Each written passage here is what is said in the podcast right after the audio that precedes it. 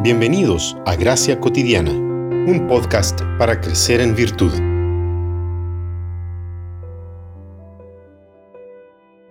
Y ahora permanecen la fe, la esperanza y el amor, estos tres, pero el mayor de ellos es el amor. Primera de Corintios 13, 13.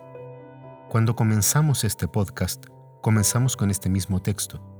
Durante 53 episodios hemos ido compartiendo reflexiones para animarnos en nuestro caminar cristiano. Para ser un cristiano es necesario tener la fe, la esperanza y el amor. Carecer de una virtud es carecer de todas.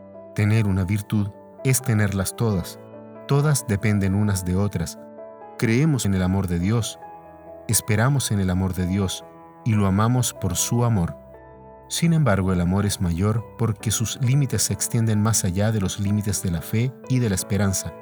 Creemos para nuestra salvación, esperamos para recibir lo prometido, pero amamos para amar a los demás.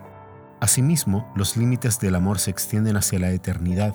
La fe recibe todo de Cristo, de modo que, al creer, ya recibimos todo lo que la fe tiene para nosotros. La esperanza espera que las promesas sean cumplidas con expectativa ardiente. Pero la fe y la esperanza tendrán un fin cuando ya no andaremos más por la fe porque estaremos en el lugar prometido. Allí solamente necesitaremos del amor. En la gloria amaremos eternamente al Padre, al Hijo y al Espíritu Santo. Los amaremos por sus obras diferenciadas para con nosotros.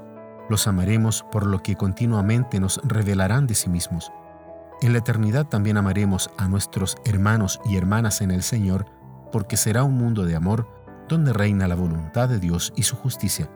Mientras estamos en este mundo, la fe y la esperanza no fueron entregadas para hacernos más semejantes a Dios, pero el amor sí, porque Él es un Dios de amor y está preparando un pueblo amoroso que lo refleje a Él.